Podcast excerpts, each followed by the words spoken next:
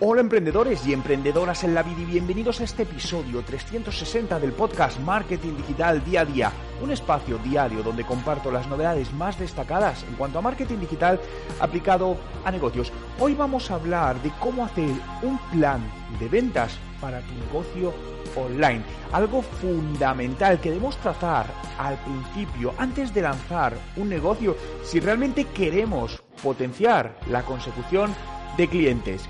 Antes de entrar de lleno en materia, recordarte que TechDi, el Instituto de Talento y Profesiones Digitales, está ahí para ayudarte, para ayudarte a formarte en materias de marketing digital y negocios online, para que puedas triunfar profesionalmente, ya sea porque trabajas por cuenta propia o por cuenta ajena. ¿Quieres más información de cómo podemos ayudarte? Entra en nuestra web techdi.education. Te dejo el enlace en la descripción. Hoy es jueves 15 de octubre de 2020 y mi nombre es Juan Merodio.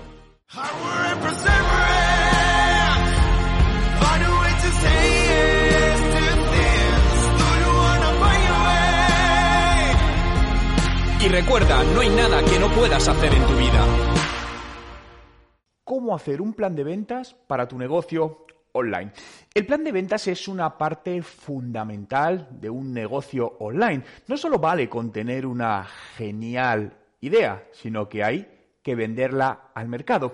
Y esta es una de las muchas debilidades que me he encontrado a lo largo de estos años con emprendedores o, empresas ¿no? que querían lanzar y vender sus productos online. De hecho, justamente ayer tuve una reunión con, con, una empresa en concreto, que es una asociación más concretamente, y nos comentaba que uno de los grandes problemas que tenía representa, bueno, no representa, pero está muy relacionada con, con personas emprendedoras, y nos comentaba que gran parte de los problemas que tenían estas personas emprendedoras es que no eran capaces de monetizar su presencia online. Es decir, no eran capaces de vender a través de Internet. Y una de las claves para poder vender a través de Internet es tener este plan de ventas online, ¿no? Fijaos que el plan de negocio es algo fundamental cuando vas a lanzar eh, un negocio a Internet, o no Internet, ¿no? Pero ahora estamos hablando del mundo online. Y un plan de negocio no es, eh, no es un plan que tenga que tener 200 páginas, es un plan para ti, es una hoja de ruta que te ayuda a entender mejor el contexto del mercado al que te vas a, a meter, te ayuda a entender mejor tu propio contexto, a saber cómo lo vas a hacer, a tener unas, unas proyecciones, ¿no? Y normalmente en estos planes de negocio está muy bien desarrollada toda la parte del producto, la marca que somos, que ofrecemos, pero luego siempre se queda más débil la parte de plan de ventas, cuando es una de las partes más importantes, porque esto lo tenemos todos claro, si no vendemos, el negocio no existe. Por lo tanto, la venta es una parte fundamental, imprescindible, sobre todo al principio que necesitas generar tracción online para validar si este negocio, este proyecto, este producto que estás poniendo, estás poniendo en el mercado online realmente va a ser comprado por eh, los clientes, ¿no? Por lo tanto, quiero darte algunos puntos, ¿no? De, cuál, cómo puedes estructurar este, este plan de ventas, ¿no? Decir también aquí que muchas veces dices, oye, diferencia entre plan de ventas, plan de marketing, plan de comunicación. Aquí puede haber múltiples opiniones dependiendo a, qué, a quién preguntéis, ¿no? En mi caso, para mí va todo unido. Un plan de ventas va unido a un plan de marketing y va unido a un plan de comunicación, porque los tres son tangenciales, los tres al final están tocando distintos puntos del cliente con el objetivo de generar una conversión. Por lo tanto, para mí los tres tienen que ir unidos. No tiene sentido, tengo aquí un plan de ventas, tengo por aquí un plan de marketing y también tengo por ahí un plan de comunicación que trabajan paralelamente. No, para mí de hecho van todos integrados, ¿no? Bien, ¿cuál puede ser esta estructura que puedes usar? Lo primero es quién es el público potencial. ¿A quién te diriges? ¿A qué espectro de población? ¿Franja de edad? ¿Sexo? ¿Ideología política? Eh, ¿Gustos? Todo lo que consideres relevante para llegar a ese mercado. Y aquí un segundo punto. Vete siempre a nichos de mercado pequeños, sobre todo al principio, porque lo que tienes es que validar la idea y al principio los recursos son más limitados que cuando una empresa ya tiene tracción, está funcionando, está generando dinero y se puede invertir más. ¿Por qué te digo esto? Porque muchas veces caemos en, la trampa, ¿no? De decir, oye, bueno, pero es que este producto, fijaos, es que lo puedo vender a todas estas personas en este país, en este, en este, en este. Por lo tanto, eso es mi público objetivo. Y queremos llegar a todos porque tenemos la sensación de que si no estamos desperdiciando posibles ventas. Bien, eso es un gravísimo error al principio. Siempre piensa en probar la venta de tu producto en un público pequeño, puedes llamarlo incluso un público test, y cuando lo valides, el siguiente paso, aunque tengas ahí millones de personas que puedan comprar tu, producto, tu servicio, el siguiente paso sería una fase de escalamiento, que eso sería algo que va después. Pero ahora tu objetivo es centrarte en un pequeño nicho muy concreto que te haga ver si realmente van a comprar tu producto, ¿no? Segundo, política o posicionamiento de precios. Esto es muy importante, ¿no? ¿Cómo vas a posicionar el precio de tu producto en Internet? Sabéis que el precio es algo clave a la hora de tomar una decisión de compra en unos mercados más que en otros. Hay mercados donde el precio tiene una importancia del 90%, no sé, mm, por ejemplo, las aerolíneas, ¿no? Un billete de avión eh, no es tanto con la compañía que vuela generalmente, sino el precio más barato. Pero hay otra serie de productos o servicios donde se valora más la empresa, la marca, que en sí el precio. Por lo tanto, tienes que entender muy bien tu contexto y saber qué estructura de precios vas a utilizar para ser competitivo en tu mercado actual. ¿Por qué? Porque si te quedas por debajo, y esto no es fácil, ¿eh? definir esta política de precios, de hecho, para mí es una de las cosas más difíciles que existe. Porque realmente, si te quedas por debajo, puedes estar no solo haciendo, perdiendo rentabilidad en tu negocio, sino dando la sensación de que tu producto no es todo lo bueno que es. Al final, eh, a todos nos pasa, cuando un producto normalmente tiene un alto precio, tenemos la percepción de que ese producto es mejor. Cuando un producto lo vemos un precio muy baratito, le ponemos instintivamente ¿no? la etiqueta low cost y lo etiquetamos mentalmente de mala calidad, ¿no? Que no tiene por qué. Pero por eso es muy importante saber cómo te posicionas, ¿no? Si te posicionas muy por encima, lo que te puede pasar es que pues eh, la gente no te compre, ¿no? Porque estés fuera de mercado, no vean o no aportes el suficientemente valor como por estar por encima del precio de los competidores y entonces, pues, el producto no funcione, aun siendo un producto excelente. Por lo tanto, la política de precios es clave en el éxito. Es decir, puedes tener todo bien, pero una mala política de precios puede literalmente arruinar tu negocio online. ¿Qué te quiero decir? Con esto muchas veces no aciertas a la primera. Es decir, como te digo, esto es algo muy complicado, no te preocupes. Pero al final vas migrando, ¿no? Estamos ahora con un, con un proyecto que nos ha pasado algo similar. No sabíamos muy bien empezar con la política, qué política de precios ponerle. Hicimos unas pequeñas pruebas, vimos que estábamos por encima de la media, pero había gente que lo compraba, decidimos bajar un poco el precio, vimos que había más gente que lo compraba y luego decidimos hacer un replanteamiento y vimos que ahí fue donde se disparó lo que queríamos conseguir. Bien, por lo tanto fueron tres pivotajes, es decir, tres pruebas hasta detectar en este caso la que ahora es eh, la ideal. Que no quiere decir, quiere decir que sea la ideal para siempre. A lo mejor en seis meses, en un año, en dos, hay que modificarla, hay que ampliarla, estamos siempre cambiando, ¿no? Pero sí define muy bien esta, esta estructura de, de precios, ¿no?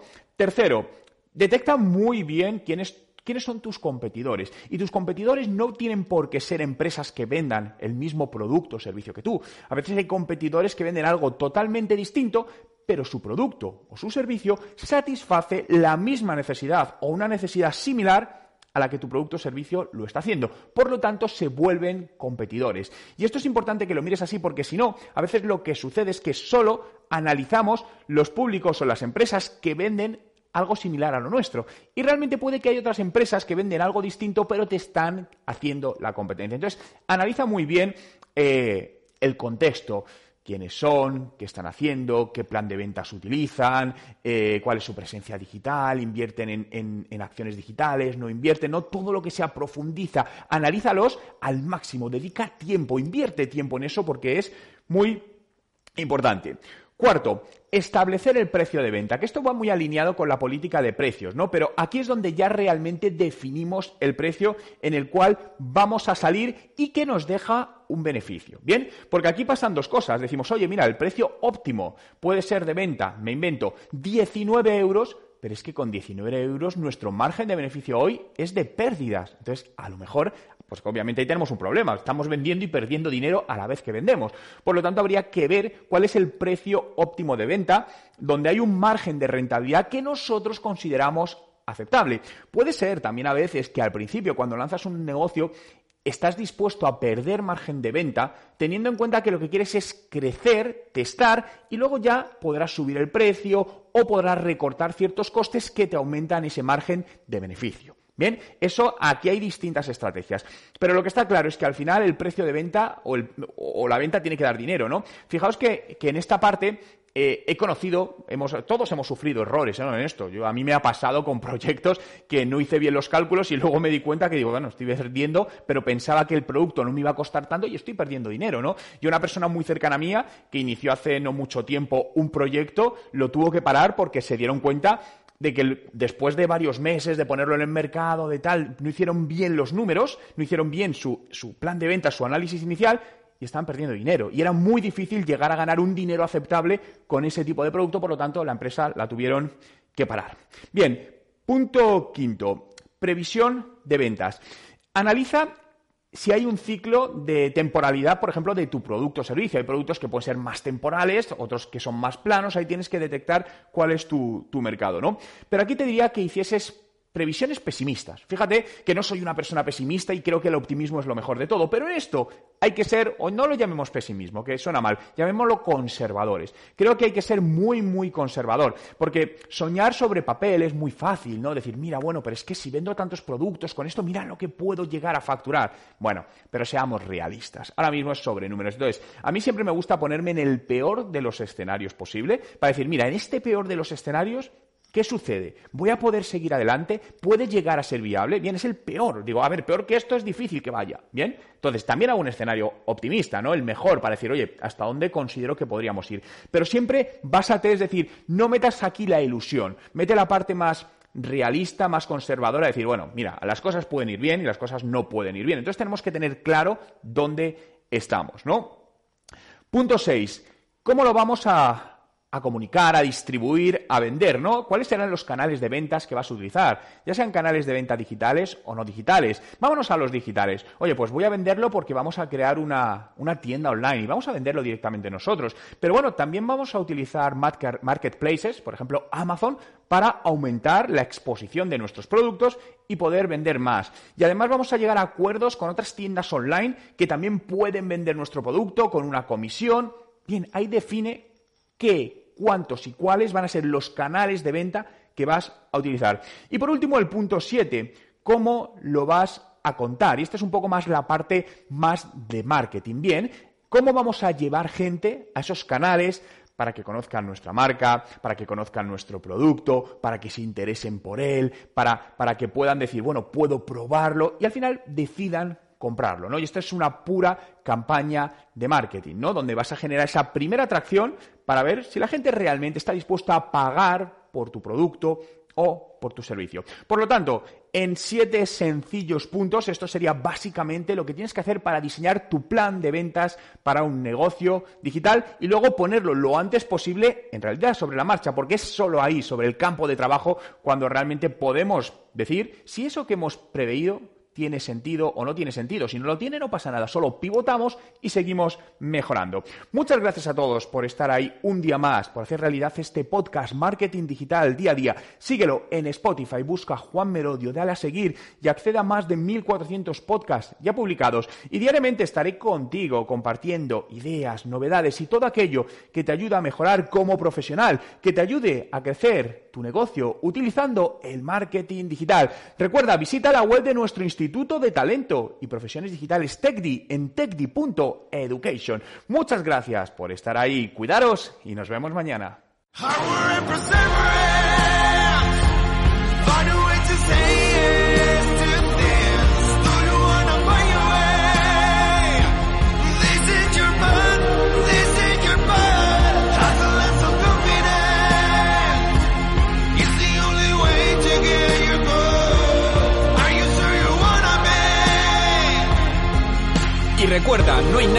Puedas hacer en tu vida.